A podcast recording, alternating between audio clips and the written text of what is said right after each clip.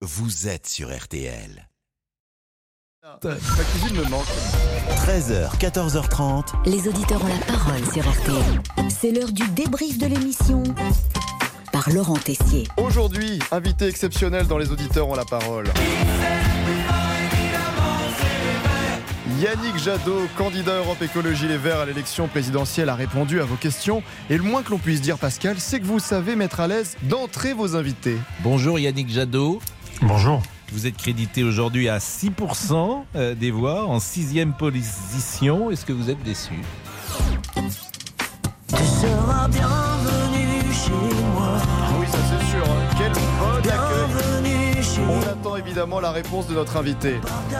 Écoutez, euh, on- vous savez, c'était à la fin de la foi qu'on compte les bouses. Hein Ah, belle expression. Bon, rentrons dans le vif du sujet avec la question des éoliennes. Et si tu crois que Yannick Jadot compte déployer, s'il est élu, 3000 éoliennes terrestres supplémentaires avant 2027. Et ça, ça vous perturbe, Pascal Pas très joli, joli, disons-le, l'éolienne. Eh ben oui, pas de une centrale nucléaire, c'est pas joli. en Et mort. des lignes à haute tension, c'est pas joli non plus. Je suis d'accord qu'il faut pas mettre des éoliennes partout. Mais franchement, euh, euh, sur la mer, assez loin, euh, c'est très joli aussi. Ça fait, du, ça fait des, des grands mouvements et c'est très apaisant. Un sujet sensible, Yannick Jadot souhaite mettre fin à la chasse le week-end et pendant les vacances scolaires. Il l'a redit ce midi. Moi, chaque fois que je suis dans ma Picardie, euh, le samedi matin, le dimanche matin, bah, je peux pas sortir parce que ça tire à 200 mètres de chez moi.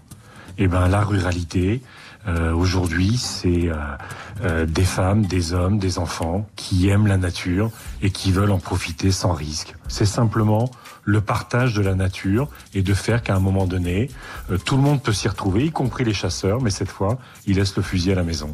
Et enfin, une question essentielle, Pascal. Avez une cravate là, en même temps que je vous parle ou pas?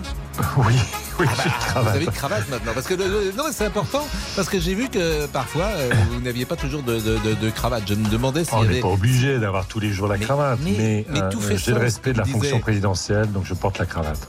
La cravate, c'est la classe. Allez, le débrief pour aujourd'hui.